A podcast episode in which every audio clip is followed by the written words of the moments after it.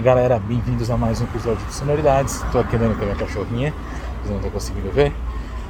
Tô aproveitando aqui para gravar, para chamar vocês para esse nosso episódio que estreia hoje com a Aline Oléria, primeira campeã do The Voice Brasil em 2012. Ela foi do time Brown. Ela conta vários detalhes da carreira da pessoa que ela é, de como foi trabalhar com Brown. Confiram. Lembrando que os episódios, todos os episódios de Sonoridades estão nos nossos podcasts, nas principais plataformas de streaming. Você confere aí e agora você assiste o papo maravilhoso que eu tive com a Aina Léria. Roda aí. Dona Ellen, muitíssimo obrigado por estar aqui no Sonoridades. É um baita prazer falar contigo. Três anos tentando te encontrar e finalmente nos encontramos. Finalmente, né, meu irmão? Que coisa boa. Eu agradeço demais pelo convite. É... E estou espantada que a gente não tenha se encontrado antes, mas fico feliz que a gente se encontre agora, nesse momento em que um, um alô pela internet é tão reconfortante, né? A gente não está podendo se abraçar, acho que bom é, esse abracinho virtual. Então, obrigada por me receber nesta casa. Imagina, imagina. Vou começar com a pergunta que acho que é a mais óbvia dessa época. Como você está fazendo nessa pandemia? É, até dá aquele suspirinho mesmo, né? é, eu acho que uma das coisas desafiadoras assim é a gente manter as conexões, que eu acho que a tendência é a gente começar a mergulhar em si, em si mesma, né? É, e das coisas mais poderosas que eu acho que a deusa música tem é, é essa força, essa convocação para agregar, né? Para misturar, para colorir. É, Tô tocando muito em casa, sozinha, gravando sozinha, fazendo arranjo sozinha, e acho que isso empobrece muito a nossa produção, né? Às vezes a gente pensa um arranjo, mas eu, eu entendo que ele ganha outra força quando, sei lá, eu passo pro meu guitarreiro e ele, e ele transforma, né? Bota a digital dele na coisa. Um, mas sinto também que a gente está criando outras formas de conexão e isso também me acalenta bastante, me acalanta o coração. É, fiz algumas parcerias, gravei com uma galera que está fora do Brasil, isso foi muito legal. É. é estranho que falta o calorzinho dos abraços depois da gravação, mas é isso, né, que a gente falou aqui quando abrimos os trabalhos. É, a gente precisa se adaptar, né? A gente precisa se adaptar. Então, guardando a saudade do palco no coração, o que dá uma deprimida também, aquela falta de adrenalina, né? É, antes de entrar no palco. É, e eu acho que eu trouxe para o um primeiro plano uma ideia de saúde mental também. Então é assim que eu estou fazendo. É, tentando me conectar com, com coisas que me, me inspiram, me jogam para cima, porque se a gente deixar, mano, é, um, é uma onda depressiva global, né? É, é, fica pesado. Então, tamo aí, mandando brasa. é isso aí, é isso aí. E você, é, você tá bem? Eu tô, né? A gente trabalha, eu trabalho com TV, né? Então a gente dá uma. Vai pra, vai pra TV das notícias, etc. Chegamos a fazer um pouco de home office também, meio a meio. Mas temos que estar tá lá, dar as notícias e se proteger à medida do possível, né? Não tem jeito. Hum. Esperando a vacina. Tomara que ela chegue logo, né? Ah, então, bom, já chegou. Agora é tem acelerar todo agora, mundo né? É. Agora é, é espalhar. Dentro ainda da, da pandemia, você falou que você estava gravando, compondo, né, tal. Dá para se inspirar assim nessa época, assim, dá para tirar alguma coisa de bom nossa, dá demais, né? Inclusive porque a tristeza é senhora, desde que o samba é samba é assim.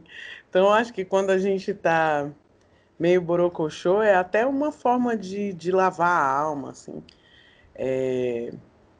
Eu andei escrevendo e acho que foi uma temporada. Inclusive, Java, eu acho que eu entrei num fluxo de renovação mesmo. E talvez pelos encontros que eu tive, eu, eu fiz muitos fits. Nenhum saiu ainda. Tá todo mundo segurando seu ouro. É, mas sinto que eu entrei num, num fluxo muito bonito de escrita. Tô, tô pensando o meu som de outras maneiras também. Escrevi rap, escrevi Uau. uma pegada meio, meio choro, meio.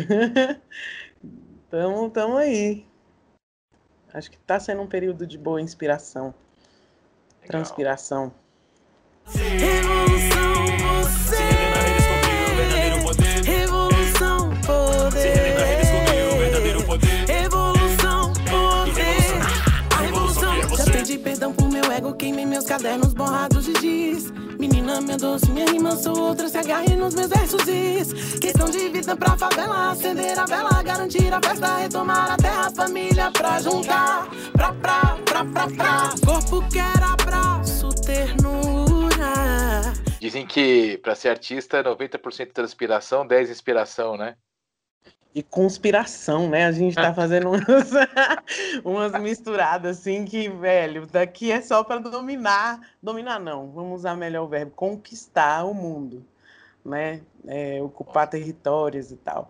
Mas acho que tá, tá bacana, eu, eu me surpreendo, eu tenho me surpreendido com, com os encontros que estão pintando, reencontros também, gente que eu não, não tocava há eras, a gente fez parceria. É, Legal. Tô feliz com isso. Ah, isso é muito bom. Aproveitando que a gente está falando do, do, do, seu som, os seus últimos singles mostraram uma área bem diversificada, né? O, o, seu último foi. O seu último, se eu não me engano. Vou lembrar o nome, deixa eu lembrar o nome. Nuvens no eu Jardim, posso... lembrei. Nuvens no Jardim. Lembrei.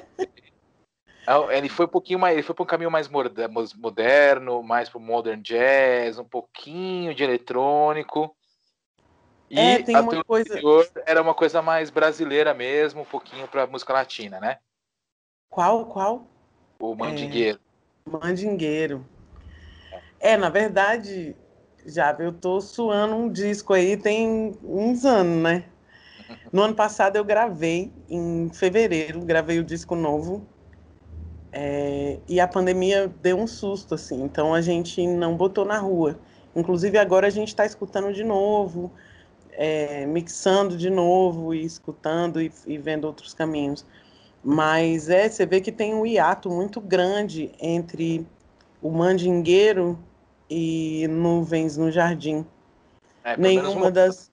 É, acho que mandingueiro foi em 2000 e... 17, Foi em 2019, eu acho. Oh, nem lembro. Mas é essa coisa, tem um. E nenhuma das músicas uh, são composições minhas. É, e eu, eu acho que é sempre desafiador, né? O Mandingueiro eu gravei quando a gente estava teve um encontro muito massa com a Leni Andrade. Fiz um show chamado Influência do Jazz aqui em São Paulo com ela e com a Alma Thomas, a nova iorquina maravilhosa, nova iorquina carioca. E essa coisa ficou no ar, né? O Salomão Soares, que é um gêniozinho, fez os arranjos, executou junto com o trio dele e a gente gravou meio correndo, assim. É, a gente acha que a gente gravou em três dias. Eu tava na Bahia, botei voz lá. Nossa. Ele gravou aqui em São Paulo. É, e o Nuvens no Jardim, ó, todo lado da São João, aqui é animado. E o Nuvens no Jardim eu gravei com o Lino Cris na sala de casa. Ele chegou com tudo pronto, com a letra, com, com o estúdio, e a gente gravou em casa, lá em casa. Foi é, foi bonito, que eu acho que eu estreitei uma amizade, né? Duas, Salomão e Lino. Foi bem astral. É muito, muito diferentes os sons. O Lino chega com a coisa, é, com a pegada hip hop, num soul brazuca, né? Tem uma coisa meio Cassiano, hum. né? As, as baladas românticas do Tim Maia, é, e, mas com aquele punch do, uh, do hip hop, né? É, que eu acho que tem a ver também com esse new jazz que você mencionou. Ah, e a outra onda é tacar no Brasil mesmo, né? o mandingueiro. Acho que é isso, é isso que é a tal da música brasileira, mistureba. Ah.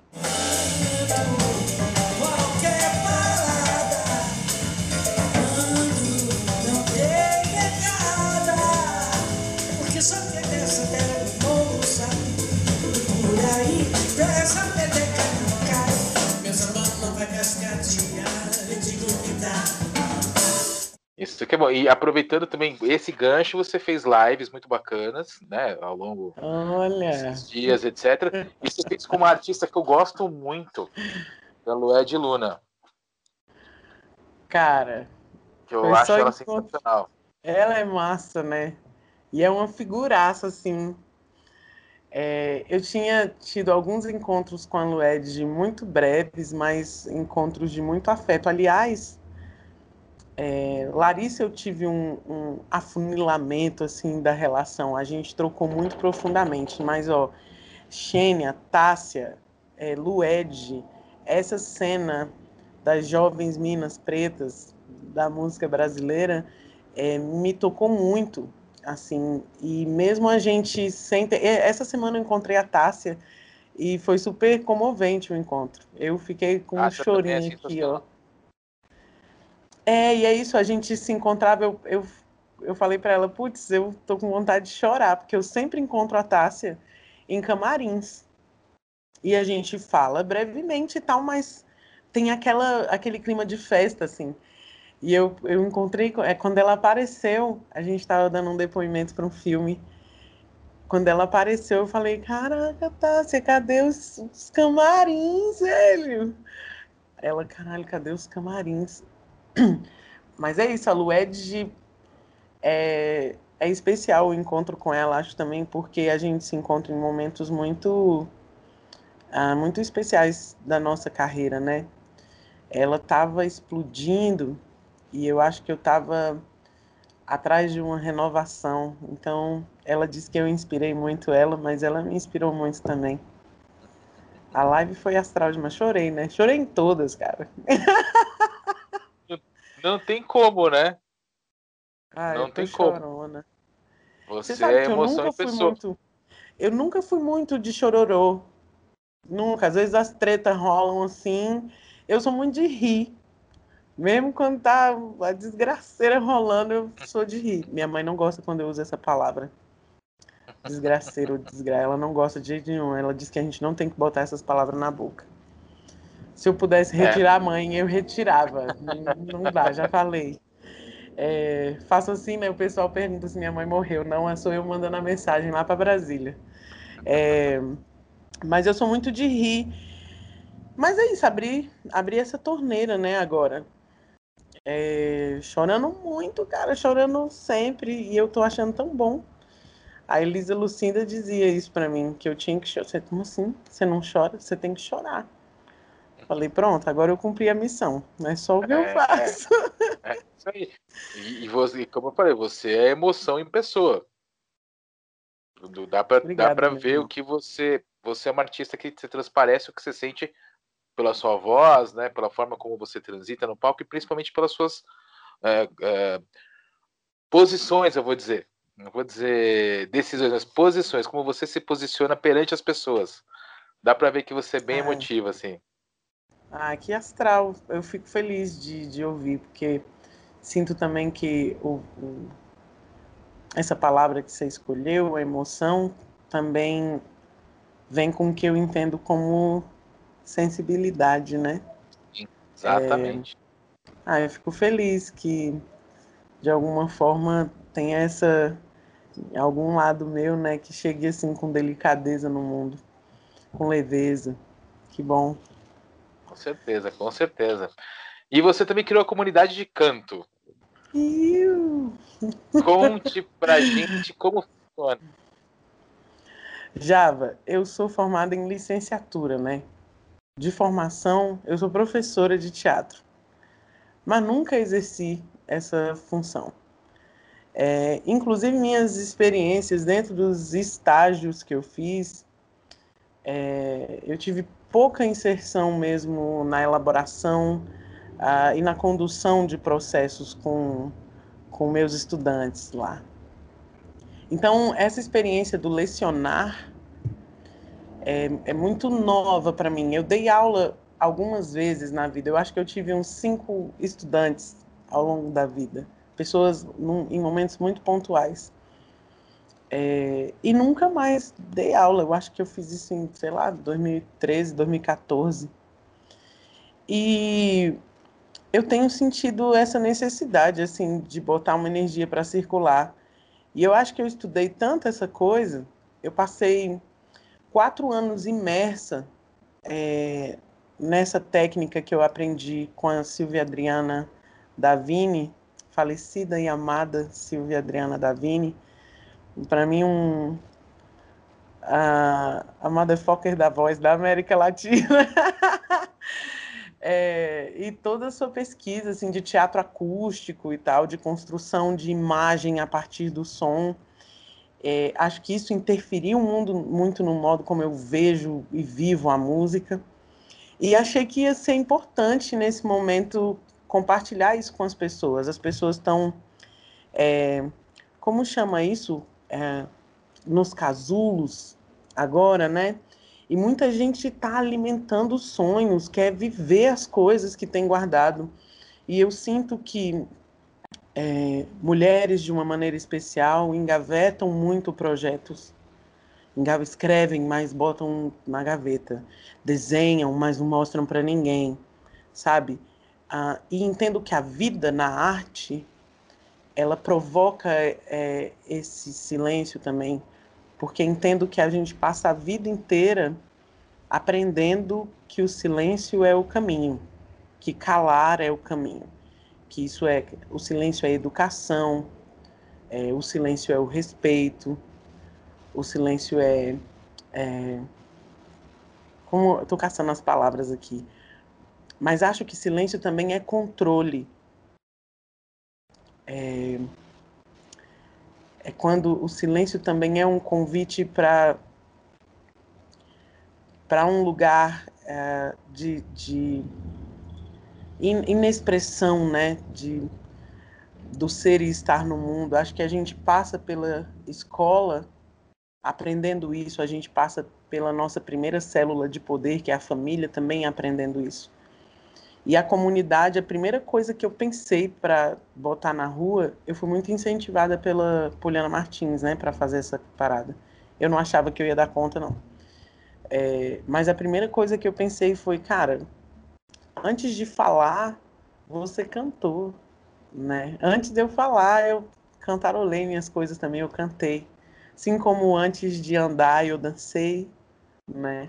Antes de escrever, eu pintei Acho que a arte está muito dentro da gente e o meu desejo da comunidade era isso. Eu não queria fazer salas de aula.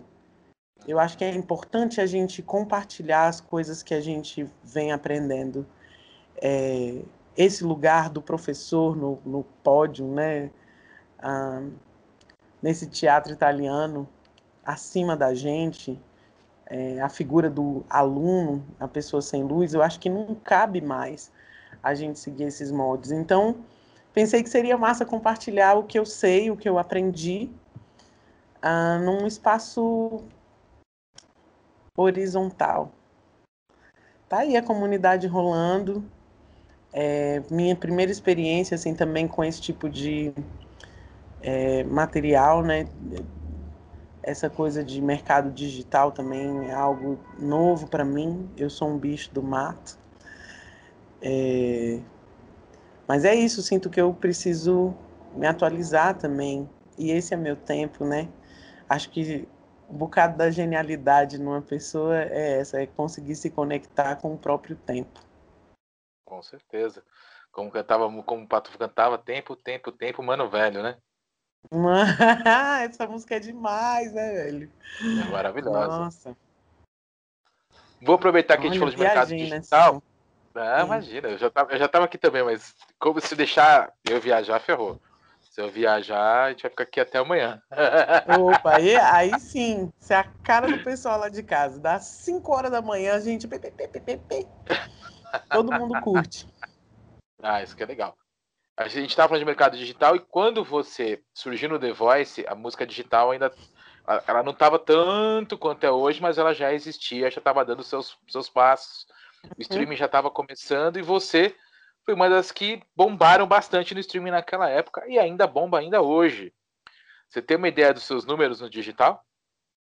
Cara, eu não tenho muita ideia dos meus números no digital, não. Você quer, quer que te conto? Te conto. Oxe, eu quero. Você tem com apenas, eu tô até com ele aqui na minha frente, ó, com apenas, vou até abrir aqui e vou te falar. Você vai, ó, você tem quase 100 mil ouvintes mensais. Isso é muito mais que muito artista grande, entre aspas, tem hoje no Brasil. Você é tem sério? com apenas. Que é, legal. Uma das suas músicas tem quase 3 milhões de ouvintes mensais. Do seu primeiro disco. Do meu primeiro disco? Exatamente. Ah! Já, minto, seu, seu, primeiro com o seu nome. Então eu sou o segundo, na verdade, que o Peça foi o primeiro, né? Peça foi o primeiro. Então é do Ellen Oléria, ah, assim do, que você do Ellen Oléria. Do Ellen Oléria, sim, sim.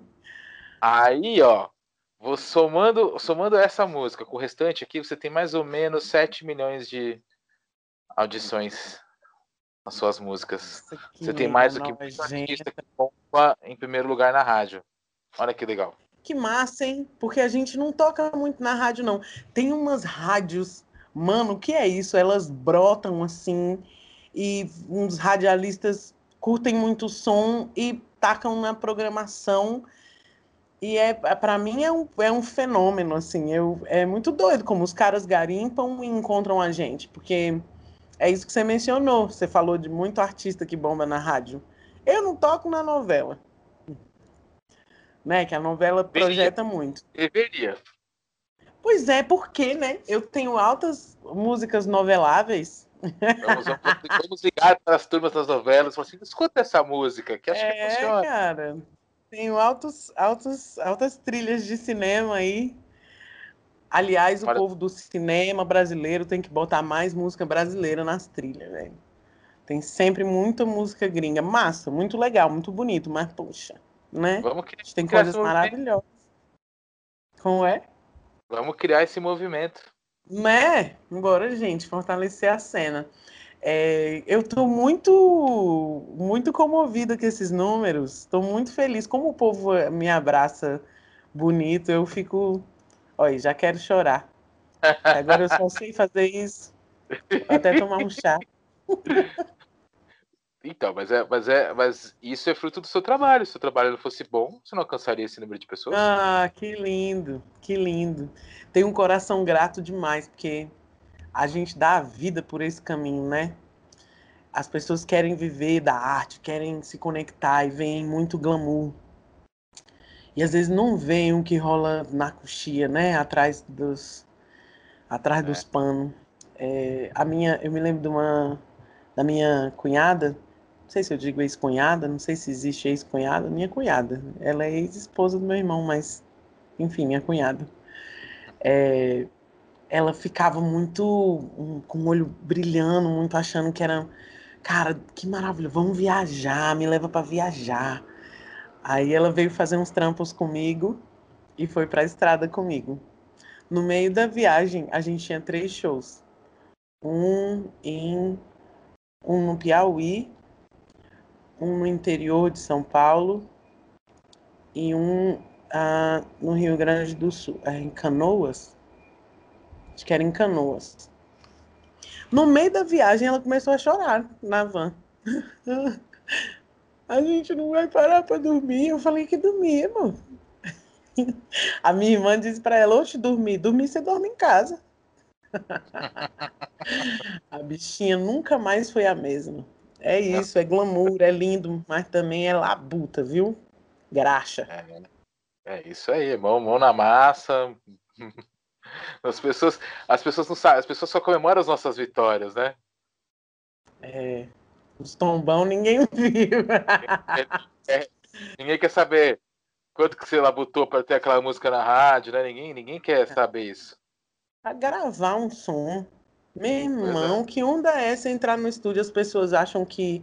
E é isso, né? Muita gente que começa a, na, no caminho da música que chega com essa ilusão também, cara, gravei um disco. Porque é difícil gravar, gravei um disco, pronto. Ô, oh, amor, não. O disco é só o seu cartão de visitas.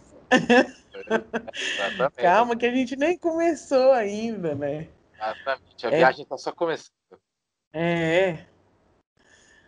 Não Enfim. tem jeito.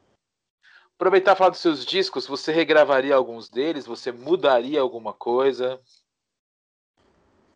Eu tenho um amigo que diz que todo artista, quando está terminando de gravar um disco, está pronto para fazer o outro.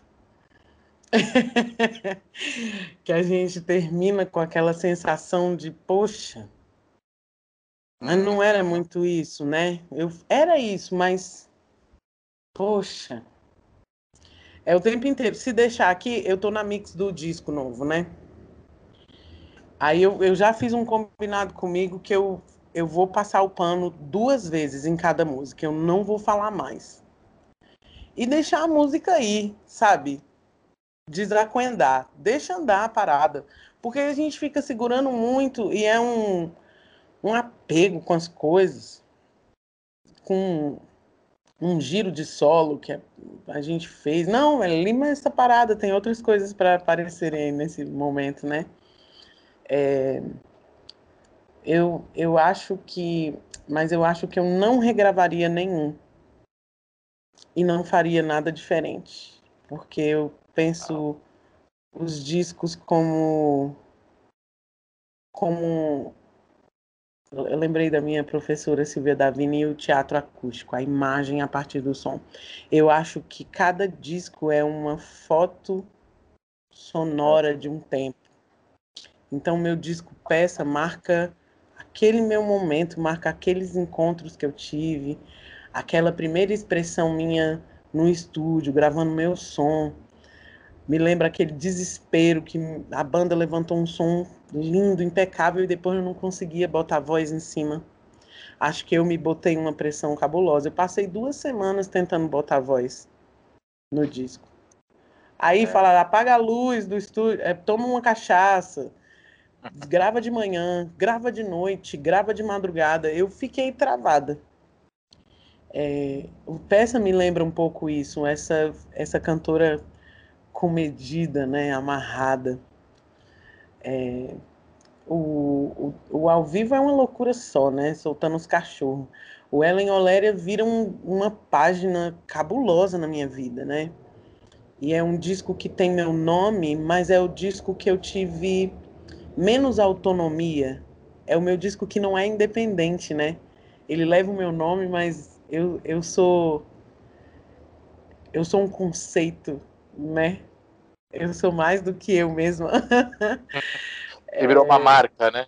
É, eu sou uma ideia é, interessante também. E o afrofuturista, eu sinto que é. Sou eu num, num momento que eu me sinto mais madura tanto na composição quanto é a primeira produção que eu assino, né?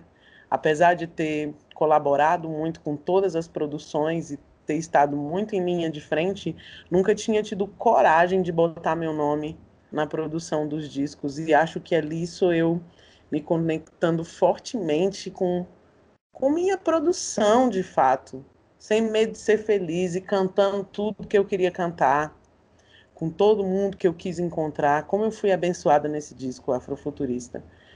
É, então, acho que todos eles têm, têm uma, uma carga especial, uma emoção diferente, uma narrativa que eu acho massa contar, uma história que eu acho massa. Afrofuturo e ambivalência, corte profundo na madeira,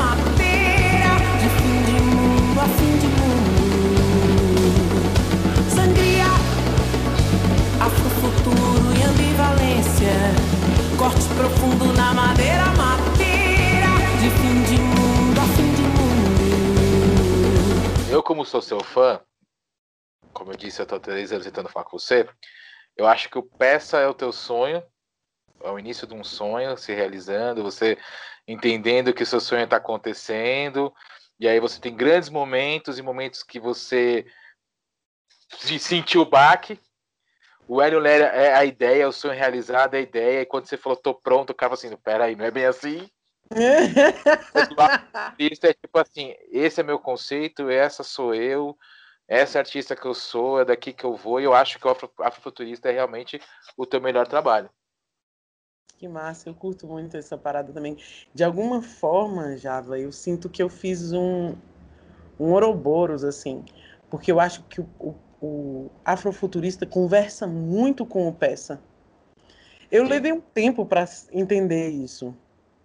Mas até umas viagens de, de misturas de forró com rock, forró com.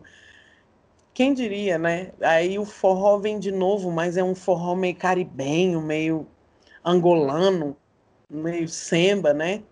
O bonga, meio cacheche. É...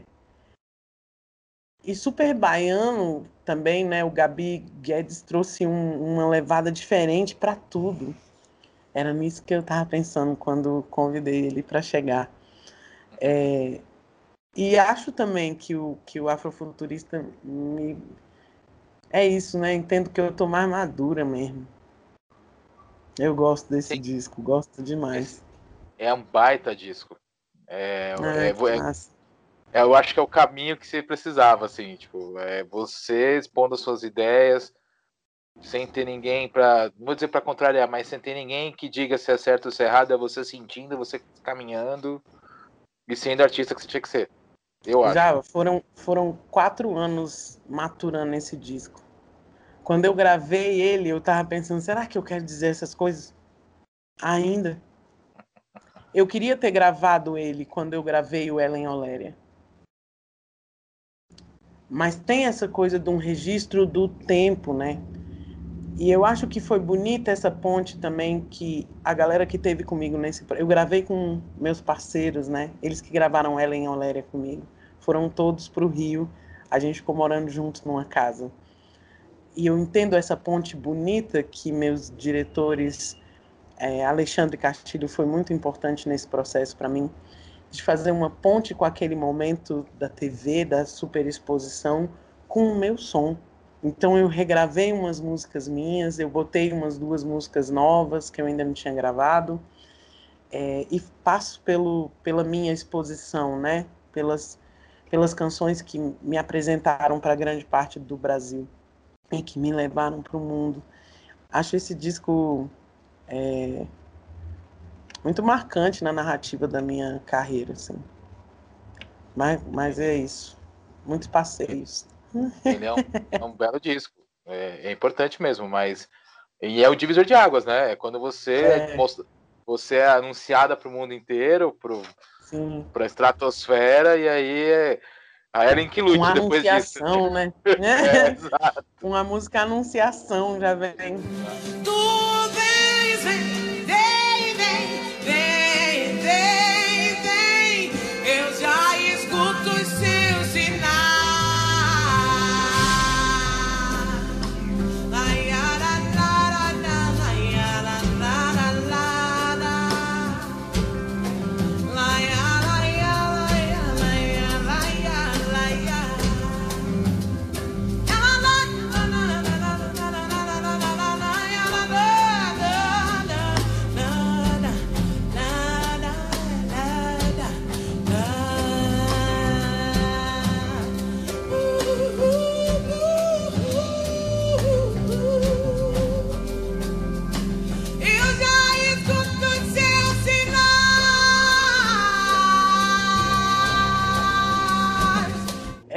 Mas, é, mas eu sinto também ah, esse som do Ellen Oler é mais polido. Né? Mesmo tendo gravado com meus parceiros, o, o batera que gravou peça comigo, que gravou o Afrofuturista comigo, foi o mesmo que gravou o Ellen Oléria. Aí eu tenho é, o mesmo guitarrista que tocou no DVD ao vivo, que gravou o Afrofuturista em alguma, que compôs comigo algumas músicas, que é o Pedro Martins. É isso, é a mesma banda. O Felipe Viegas tocou comigo em todos os discos que eu gravei. O pianista monstrão. É, eu tenho um som muito, muito família, mas entendo também ah, esses processos da gente. A gente cresceu junto, né? Fazendo música. Acho isso também um privilégio. Com certeza, com certeza. E você, do The Voice, escolheu o Brown, trabalhou com o Brown. Eu sei que todo mundo tem ótimas histórias. Uh, como é que foi trabalhar com o Brown? É, ainda mais um projeto novo que era o The Voice, né? Você meio que foi a, a, a, primeira marca do The Voice, né? Então, como é que foi ser a primeira marca do The Voice? Trabalhar com o ícone como é Carlinhos Brown, também sendo a, a primeira vitoriosa do time dele também, né? Sim. Como é que foi isso? Cara, esse, essa passagem é muito é muito louca, né? Só contar um caos. Antes da gente subir no palco um dia, tava várias cantoras ali atrás. Eu fiz algumas amigas especiais assim nesse processo. Alma Thomas é uma delas, é uma irmã minha perdida, nascida em outro lugar. A gente brinca que é my brother from another mother. É, eu fiz outras amigas, assim, e num momento muito especial a gente estava indo entrar no palco, iam abrir os trabalhos, né? Tinha começar a subir no palco do The Voice. E eu falei, cara, gente, vamos lá, nesse momento a gente está cantando para mais de 2 milhões de pessoas. E elas, Ellen, véi, pelo amor de Deus, a gente já tá nervosa, você fala um negócio desse. Falei, um, gente, desculpa, é que isso me, me motiva, isso me, me alimenta o coração, não me deixa nervosa, me deixa radiante. é, muito forte isso, cara. A gente ter dois minutos e de repente ser um pancadão você tem dois minutos para falar tudo que você quer dizer. Ah, isso é muito bonito. Achei que foi massa. E aí chega essa figura do Brown. Eu acho o Brown genial. Eu, tipo, amo a Marisa Monte. Eu falei para ele isso. Eu, eu conheci o Brown no Omelette Man. Eu amo esse disco. Aí, olhando, a gente começa a ouvir as coisas e quer investigar, né? Eu adoro o som da Marisa Monte. As coisas que eu mais gosto dela são dele. Olha só. Né?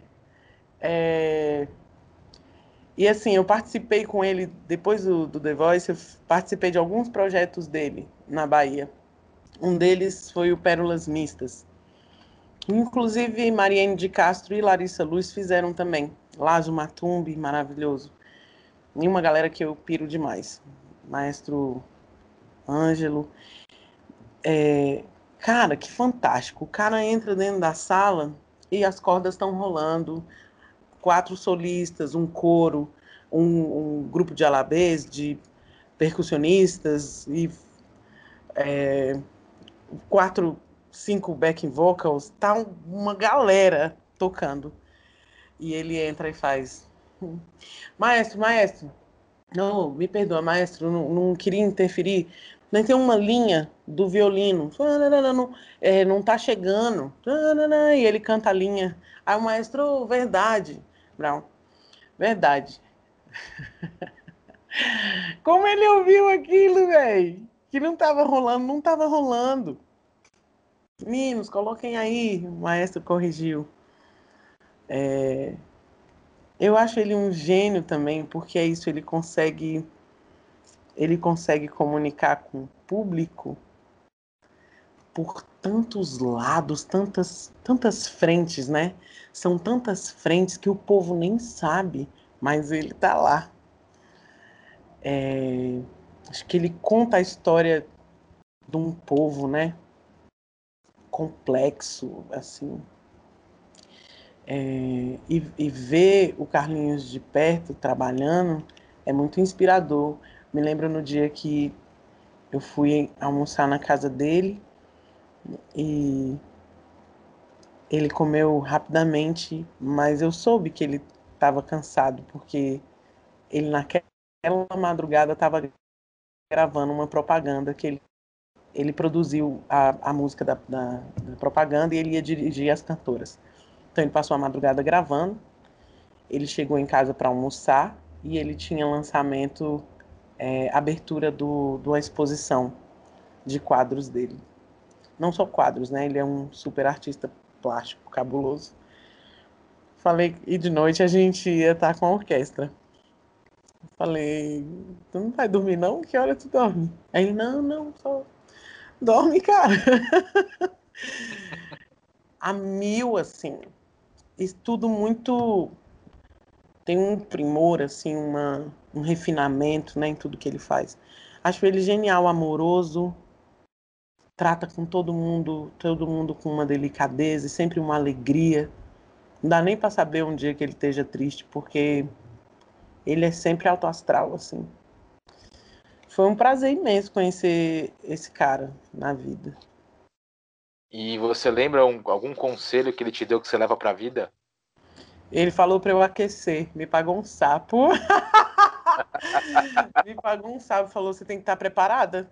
Eu falei, Rebelde, né? Oxe. Mas ele tá certo, né? É tá legal estar tá preparada. Tem que e... aquecer. É, aquecer, aquecimento é tudo. E como é que é ser a Ellen Oléria, esse tsunami de emoção, de música, e principalmente ser uma.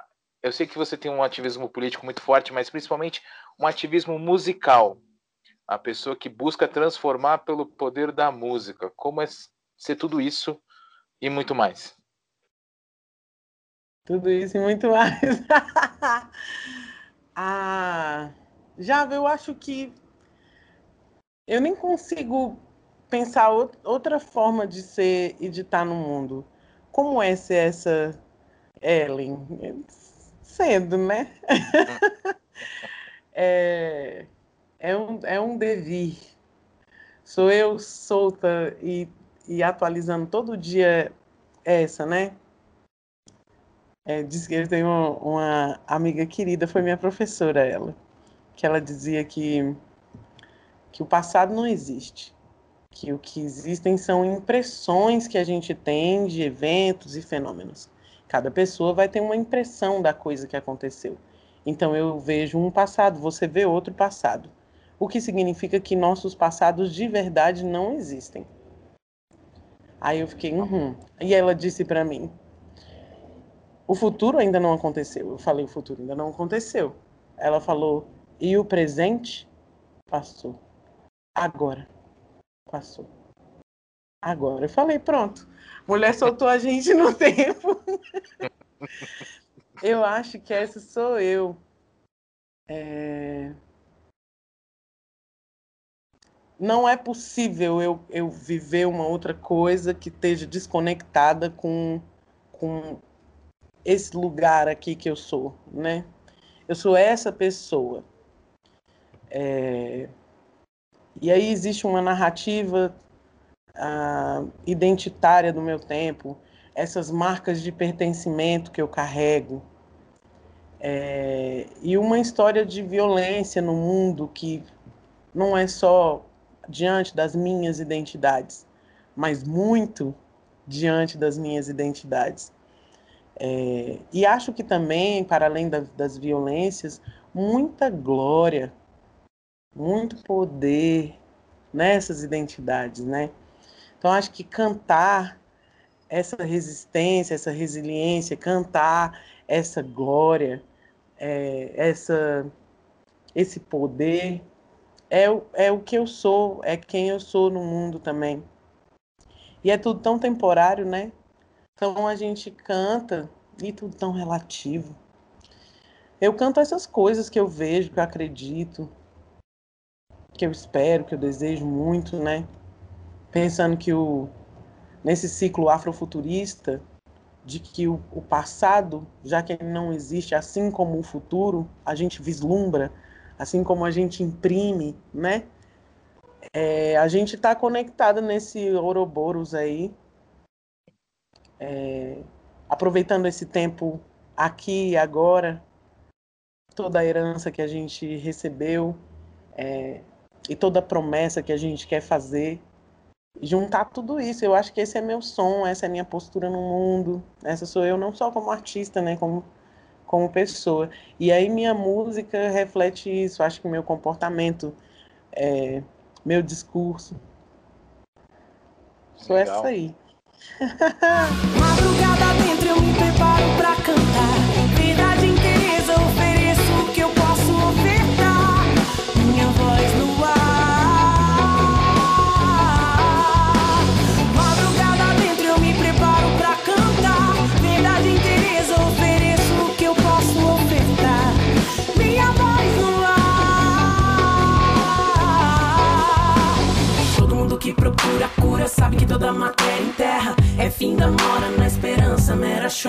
E você inspira muita gente, né? Várias, eu conheço muita gente que se inspira na, na, na, na sua jornada para seguir em frente. Como é, como é ser inspiração? Hoje eu chorei. Eu abri o Instagram é, nas mensagens. Ó, de contar, eu já tô com a voz embargada aqui. Hoje eu abri uh, as mensagens no Instagram e tinha uma mensagenzinha assim. Eu não sei quem é, não dá para o Avatar é um um desenhozinho japonês e a pessoa diz para mim, Ellen, sua música me cura. Uau. Ah, que bonito. É, as pessoas falam, né, que são os fãs que fazem artista, fazem o artista. Eu, eu não acredito nessa figura do fã. É, eu não sei nem se eu gostaria disso no meu caminho. Porque acho que eu não espero fanáticos, né? Por mim, pelo meu som. Ah, mais afetos, pessoas que se sentiram tocadas, afetadas, né? Por alguma coisa que me atravessou e que graciosamente te atravessa também. E aí a gente se encontra nesse nessa ponte, né? É, me sinto feliz demais, me sinto parte. É, tava falando de pertencimento, né? Quando rolam esses espelhamentos, eu é, eu me sinto pertencente, sinto que eu tenho lugar no mundo. É, é bom.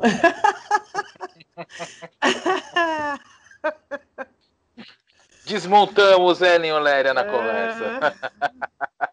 É, essas perguntas aí, ó, só tô só girando a manivela aqui, ó, queimando a mufa. É bom, né? É bom. E você também canta, canta musical, né? Também, né? Você participou de um musical, né? Menino, que onda! Participei de um, de um musical fazendo par romântico com Elisa Lucinda. É o quê? Cantando lesbianidades. É, que forte, né? Isso. A gente não tem narrativas lésbicas no teatro. Verdade. É incipiente, é incipiente a cena. E aí a gente chega. É isso, eu era a única sapatão do, do elenco, né? Sério? Eu senti também. É, cara. Representatividade importa, então a gente tem que chegar grande, né? Porque vai ser tudo. É, é isso. Acho que a gente tem essa dificuldade ainda de entender. Não estou dizendo isso como uma coisa negativa, não. Acho que tem a parte histórica e negativa, mas entendo que há algo na, no fundamento dessa profissão que nos exige, nos permite transitar. Então, não acho que para fazer o papel de uma sapatão precisa ser sapatão. Tanto não acho como, né, é o que acontece. Acho que isso, inclusive, nos limita muito. Acho que é, tem que ser possível eu atualizar, é, qualquer papel que chegue para mim da árvore eh, ao, ao divino, né? Do que há no mais profundo da, do nosso planeta ao que a gente vislumbra no, na ponta do cosmos. É, tenho que poder fazer, né? Experimentar. Eu fiz a deusa Vênus num trabalho na universidade e acho que eu nunca vou esquecer isso. É, o texto era muito denso. Ela anunciava a morte, ela vai matar um cara. E ela tá avisando. Ah, aquele cara, ele ele celebra Diana. Mas ele tripudia na minha cara porque ele não acredita no amor. Pois ele vai morrer. Eu vou mostrar para ele o que que é o amor. E aí ela tá avisando qual é o plano. Ela conta tudo, é um prólogo, né? E eu cantei, eu cantei, eu falei esse texto, sou, sou eu, a deusa Vênus, celebérrima entre os mortais e os deuses. É, entre os extremos terrenos, protejo os que me. Ih, esqueci. Protejo os que me celebram e abato os orgulhosos que me afrontam. E aí mandei o texto para não sei o que, super forte para mim, eu toda arrepiada. E meus amigos de classe, meus colegas de classe estavam rindo. Todos eles rindo e eu fiquei pensando, meu Deus, o que será que é tão engraçado? Ah, sou eu, a deusa Vênus. Deve ser muito engraçado mesmo. Eu, essa pessoa que mora aqui, essa. Tô falando mora aqui, né? mas eu não sou uma coisa que mora dentro da outra. Esse blocão aqui de significado sendo a deusa Vênus é como se não coubesse. É, mas eu caibo. E acho que essa experiência de lesbianidade no palco foi um pouco isso também. Era muito eu em cena, né? Muito eu. É, acho que isso foi o desafio. foi conseguir atualizar esse discurso sem me confundir com quem eu sou na vida.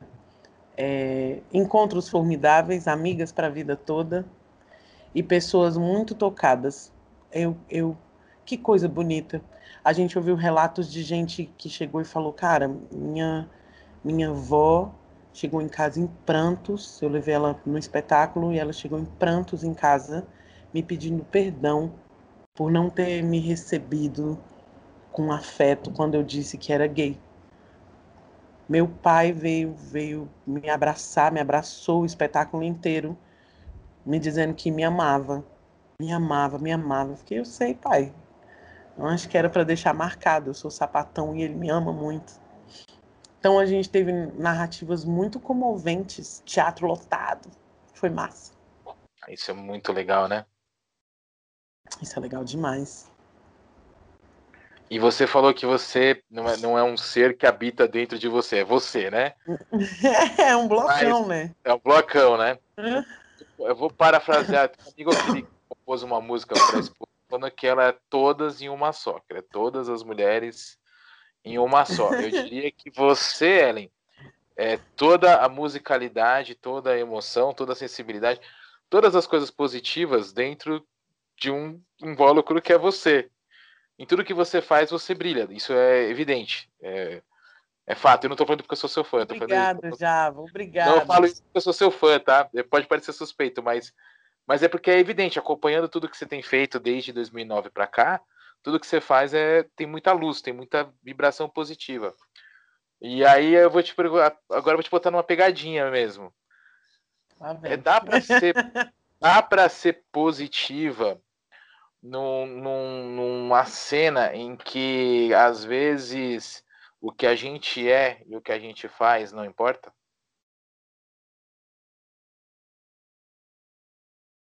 Olha lá, tá pensando. o pessoal vai pensar que a minha internet falhou aqui. é, estou fazendo download aqui. Da informação. Ah.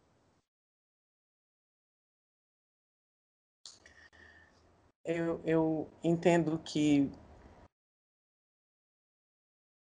esse fluxo do positivo no mundo é, é às vezes muito mal interpretado assim.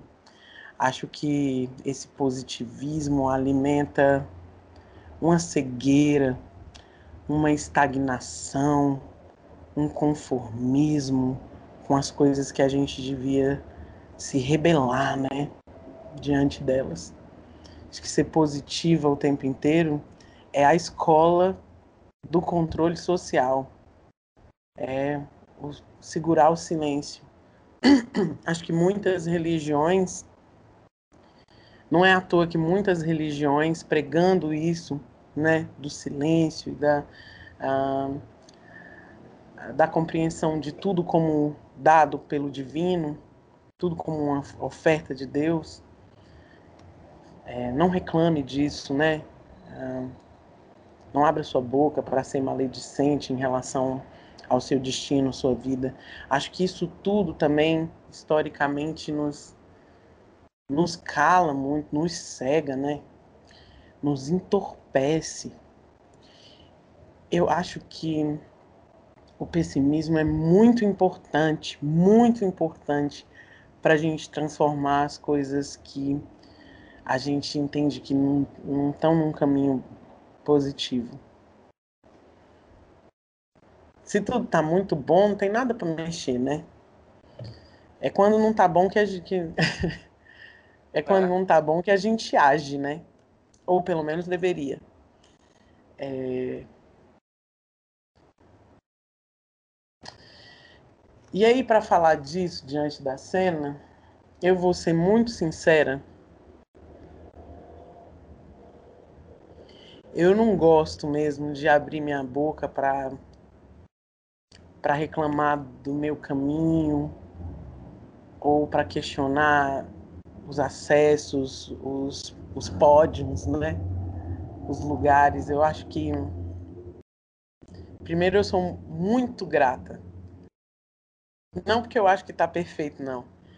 Mas porque eu sinto que meu caminho é realmente muito abençoado.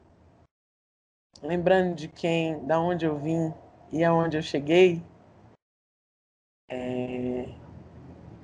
eu sou muito abençoada. Minha mãe diz que eu nasci com a bunda virada para a lua, né? É... e eu brinco dizendo, onde eu vou, eu falo, cara, sou muito próspera, né? Sou muito próspera. E já eu sou muito próspera. Roubaram meu violão, a história que eu canto na música. Dois dias depois, eu tinha dois violões na minha casa. Roubaram meu cavaco. Arrombaram um, um, o carro do meu amigo, meu cavaco estava lá dentro, levaram meu cavaquinho. Passaram três dias, eu tinha dois cavaquinhos na minha casa. É... Ah, não consigo pagar minhas contas. Já apareceu assim um envelope na minha casa. Amiga, a gente. Aqui ninguém sabia que eu não tava de boa. Da onde as minas tiraram essa coisa, velho? Envelope de dinheiro, assim. Trampo inacreditável. Tava tocando com minha banda, tinha um ano. A galera chamou a gente para tocar no Fête de la Musique pra gente abrir o show do Richard Bona. Eu acho que meu caminho é muito iluminado. Eu encontrei pessoas incríveis, artistas incríveis, produtoras maravilhosas. E a gente quer mais, né? Como diria o Mano Brown, eu quero é mais, eu quero é ver a sua alma. Eu quero mais também. E acho a cena muito muito desequilibrada. É... E entendo muito que é, as pessoas falam que isso é, é o sistema, né? Transformam a coisa toda em algo impessoal. Mas eu entendo também que, para a tristeza do meu coração, essa desigualdade na cena, que reflete a nossa desigualdade econômica, que reflete a nossa desigualdade em acessos, né? Tanto em relação à, à classe, mas também em relação à raça, em relação à identidade de gênero, religião, é, é o povo, né? Escolhendo as coisas. Nossa, como isso me entristece. Ah, é porque os grandes conglomerados empurram isso, é a, é a cultura de massa. Eu não subestimo nossa gente, não. Ah, eu consigo pensar, mas meu povo não consegue. É? Consegue, velho. E decide. Tá ruim, mas ele deixa lá. Ele acha que tá ruim, mas não tem coragem de mudar o canal. Não tem coragem de apertar um, um controle assim e desligar. Sim. Que ruim! Desliga esse rádio. Não ouvi, eu ouvi um taxista outro dia dizendo isso. Cara, é mesmo, né? Eu reclamei, eu tava amarga nesse dia. Ele disse: Você sumiu, nossa, mano. Você sumiu preta e desse tamanho. Impossível eu sumir, mano. Você tá dizendo que chorou me vendo cantar, mas você não teve coragem de saber qual era o meu nome? Você disse para mim que nunca tinha chorado ouvindo alguém cantar. Você disse que chorou me ouvindo cantar. E tu não sabe meu nome. Tu não foi atrás de mim para saber onde é que eu tô. Se você não compra meu disco, mano, eu não consigo me manter fazendo música, não. Nunca mais tu vai chorar me ouvindo cantar. Você vai chorar ouvindo outras pessoas, eu não. Não sabe onde eu tô? Você que não sabe onde eu tô. Aí eu tenho uma amiga que diz: a gente precisa estar em todos os lugares. Não, velho. Eu não sou onipresente, não. Eu consigo estar em alguns lugares. Em todos. Quem está em todos os lugares não está em nenhum, né? é, eu fico amarga às vezes. Mas não quero isso para mim, não. Não quero de jeito nenhum. Essa amargura não combina com, com minha trajetória, sabe? É... Imagina você me dá uns números desse aí e eu reclamar de alguma coisa. Mas a gente quer, a gente quer uma distribuição, né? Como a gente quer distribuição da riqueza, a gente quer distribuição de cultura, de arte, a gente quer muita coisa para ouvir, muitas opções e não mais do mesmo sempre, sempre. Aí você muda o canal, é o mesmo programa. O mesmo. Aí você muda a estação, é a mesma música, às vezes é a mesma música mesmo. é... Ai, sei lá, fico desejosa que nossa gente dê um uma ligada assim no que é bom para nós, o que é bom para você, sabe, consiga desconstruir um pouco esse imaginário colonizado, esse imaginário colonial que a gente tem e às vezes não consegue nem problematizar, sabe?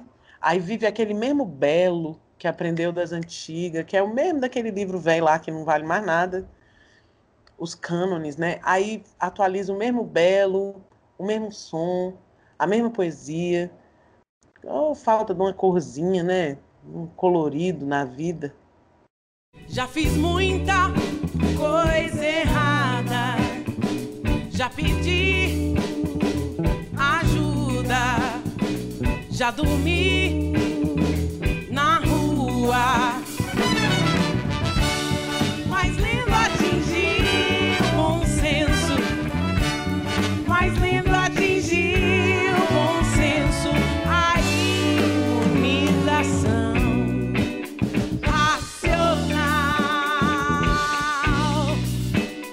Sei lá. Com certeza. Com Pessimismo para revolucionar. Eu já acho que a revolução começa com um sorriso. Né? Muito Ninguém obrigada, resiste a um sorriso. Gratidão. Ninguém resiste a um sorriso. E você sorri muito. Então ninguém né? resiste Precisa. a ela, Lélia. Ah, que lindo. Tomara que não. Uma vez eu fiquei, eu parei de mexer um pouco na internet porque a gente vê comentários muito maravilhosos, né? Mas quando aparece aquele ruim, é aquele que tu fica, tu para ali naquele. Al Brown também me ensinou isso. Não.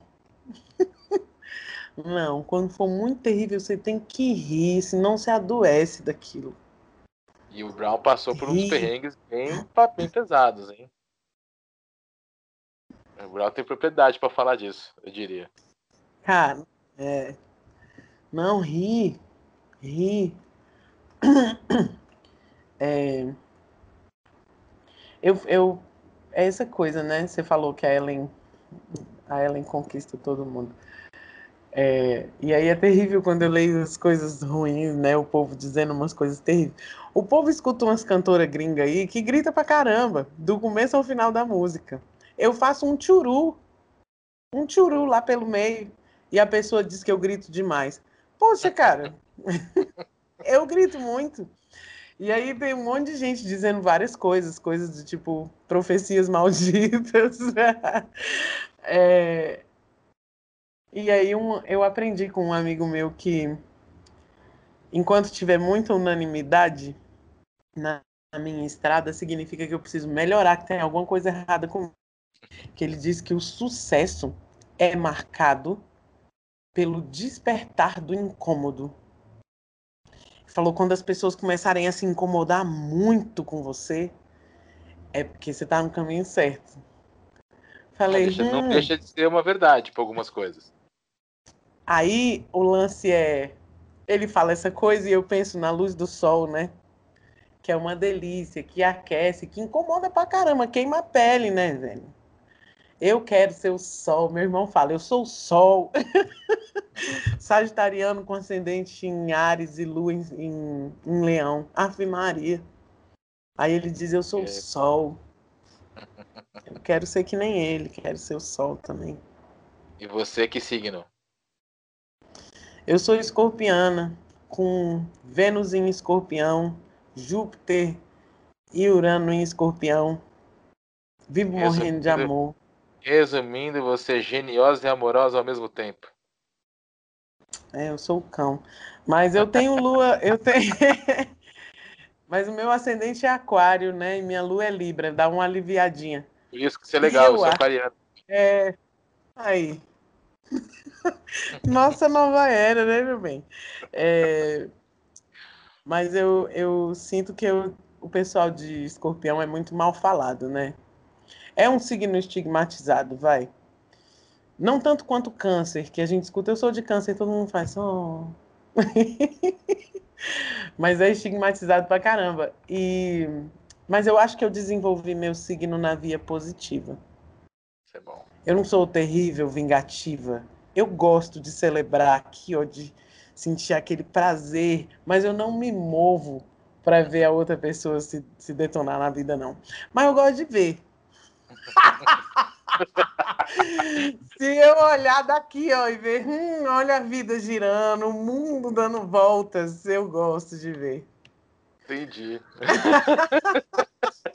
ó, para terminar nosso papo, que ah. passa uma hora e cinco minutos nesse exato momento. Olha só. Falei pra você se deixar, a gente vai até amanhã. É, eu tava conversando com um jornalista gringo, grande amigo meu, e ele perguntou que eu tava ouvindo, mandei duas músicas suas para ele. Ele pediu para que eu transmitisse a seguinte comparação a você. Se é que dá para comparar. Ele disse assim: Ellen Valéria está para mim, para esse jornalista gringo, o que a Tracy Chapman representou nos anos 80 para a música americana e o que a Billie Holiday representa até hoje. Ponto. Pediu para te transmitir, tá?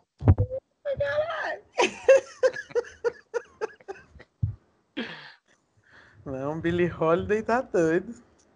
Ah, então Primeiro disco que eu ouvi da Billie Holiday foi a, a Silvia Davini que me aplicou ela, esse som. Ela falou, escuta isso aqui, ó.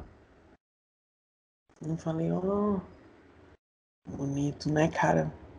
Cortante. Que forte, que forte. Eu estou aqui, ó. Que responsabilidade, né?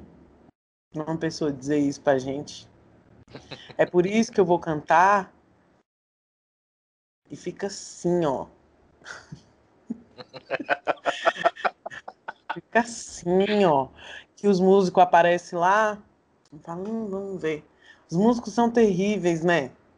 Aí eles vão lá, eles escutam tudo e sem vergonha. Aí quem senta bem na frente da caixa de som, senta nos lugares onde o som tá balanceado, que é para ouvir tudo, né? Eu sou assim. Desgrama. Aí você quer cantar para essa galera. Né? Quer, quer cantar o cara que diz que você é como você está para Trace Chapman e Billie Holiday. É, eu me lembro que quantos anos eu tinha, meu pai? Tinha 22 anos, estava viajando com teatro. Foi a primeira vez que eu viajei de avião. Foi o teatro que me levou para passear. A arte sempre me levando para passear, né? E eu, eu rodei umas cidades com um grupo de teatro massa lá de Brasília, era a Companhia dos Sonhos. Diretor, meu professor. só professor em cena, meus professores todos. Eu fiquei toda assim. Tava no segundo semestre. É, e entrei para substituir um ator cabulosão. É, a gente viajando pra caramba, em alguma paragem nossa, eu vi um cara vendendo discos na rua. E aí eu vi uma foto. Falei, ai, que bonita. É um homem ou uma mulher? Ai, que andrógeno. Não, eu não entendia se era homem ou mulher. E eu achei isso tão legal. E comprei o disco, era um bolachão, né? E aí cheguei em casa e a minha irmã falou: Ei, essa menina parece com você. Não falei fisicamente, ela falou fisicamente. Falei, parece nada. Ela, não, agora chegando pertinho eu vejo as diferenças, mas se abriu de longe eu achei que era um lance teu. Falei, que onda. Agora o outro vem dizer que tem a ver o cantar, aí é tiração de onda demais. Tá vendo só? Esse, esse disco da Trey Chapman, você sabe qual é, não sabe? Sei. A capinha marronzinha com a silhueta dela aqui. É... Esse disco marcou muito minha vida. Sorry. Uhum. é, fico muito feliz, porque essas duas figuras são muito poderosas na minha história, nas minhas conexões com as pessoas, com, com a vida, com o mundo. Fiquei comovida também, de novo. Já quero chorar. Pode chorar, não tem problema. Né? Fique, fique é à vontade. Papo bom é papo que flui, que faz as né? pessoas chorarem, rirem. É, o jornalista que fica te perguntando as coisas para você fazer. Hum. Eu vale avisei que tinha umas pegadinhas. É bom, né? Assim é bom. Assim é bom. E você vê como eu falo? Aí a gente vai até de manhã mesmo. Cara. Tu tem uma coisa muito legal que eu acho das paradas mais massas, assim, nos jornalistas. Esses que fazem entrevista. Eu, eu me lembro de pirar muito nas entrevistas do Roberto Dávila, porque ele tem essa manha que você tem, que é de fazer umas perguntas assim. Plim. Ele não vai discursar muito, não, mas ele vai dar aquele tiro certeiro. Plim e a pessoa entrevistada vai derramar, né? Vló. Me lembro dele entrevistando a Marieta Severo. Gente, que entrevista maravilhosa. E ele dá só uma. Ele é um tirinho assim. E ela, vrá, contando a vida, assim. Você é assim, sou muito grata por você me receber. Que coisa boa esse papo. Imagina, eu que sou grato, que depois de três anos finalmente eu te encontrei. Não é isso? Eu tô chamando de papo, mas é quase um monólogo, né, velho? Como eu falo. Sou eu, tá. adeus é Vênus. Aí, tá vendo? A nossa, monólogo. Nossa, a nossa Tracy Holiday brasileira. Tracy Holiday. Eu fui cantar em Angola uma vez e a galera disse que eu era o seu Jorge de Saias. Eu ri tanto. O seu Jorge de Saia. Você é o seu Jorge de Saias. Eu falei, ô oh, minha gente, ah, é bom demais esses esses crachás assim, que a gente ganha. É bom, né? A gente passa umas portas fácil, ganha um crachá, já, opa, já entrou. É igual, tipo, você chega nos lugares e fala, ah, é, ela é cantora brasileira, e todo mundo, ô, oh, tu nem cantou ainda. E a galera, ô, oh. opa, dá licença, é o, o crachazinho verde e amarelo aqui, com licença. Quem fez isso com a gente? Milton Nascimento faz essa coisa com a gente, né? Elis Regina fez isso com a gente. Pixinguinha, opa, licença. É... Johnny Alf, dá licença, Johnny Alf, vem comigo aqui. Agora é seu Jorge, Billy Holiday, Trey Chapman, deixa comigo. Dá só as carteiradas aqui agora. Só as carteiradas, só as carteiradas. Ellen, muitíssimo obrigado, viu? Foi um prazer inenarrável, indescritível, épico. É, tá, foi uma das melhores entrevistas que eu já fiz na vida. E eu, eu posso te falar que, que, é mesmo, que é verdade mesmo. Não estou puxando seu saco. É, É, eu sei que tu tá. Depois a gente acerta aquele combinado. é, eu, eu gosto muito quando chego para trocar uma ideia assim e, e a pessoa me move, né? Falei isso para você. É, e me senti muito tocada nesse encontro aqui contigo. Sou muito grata. Gratidão é uma palavra que tem ficado meio gratuita, mas eu sinto que ela é muito genuína, mesmo repetida de uma maneira vaga, vazia. Ela em si mesma carrega uma, uma profundidade muito grande, né? Nem precisa a gente ser profunda, a palavra é, o código é. E acho que junto com esse código profundo e o, o meu desejo mais sincero, é, eu, eu sou muito grata, muito grata mesmo, além dos pessimismos. Aliás, os pessimistas são muito mal vistos, né? Mas às vezes o pessimista só tá vendo os problemas no percurso. Isso não vai dar certo. É o visionário, né? Eu quero ser assim, visionária, mas sempre grata. Obrigada. Eu agradeço mais uma vez. Obrigado mesmo.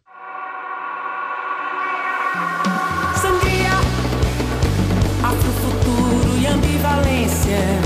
Corte profundo na madeira.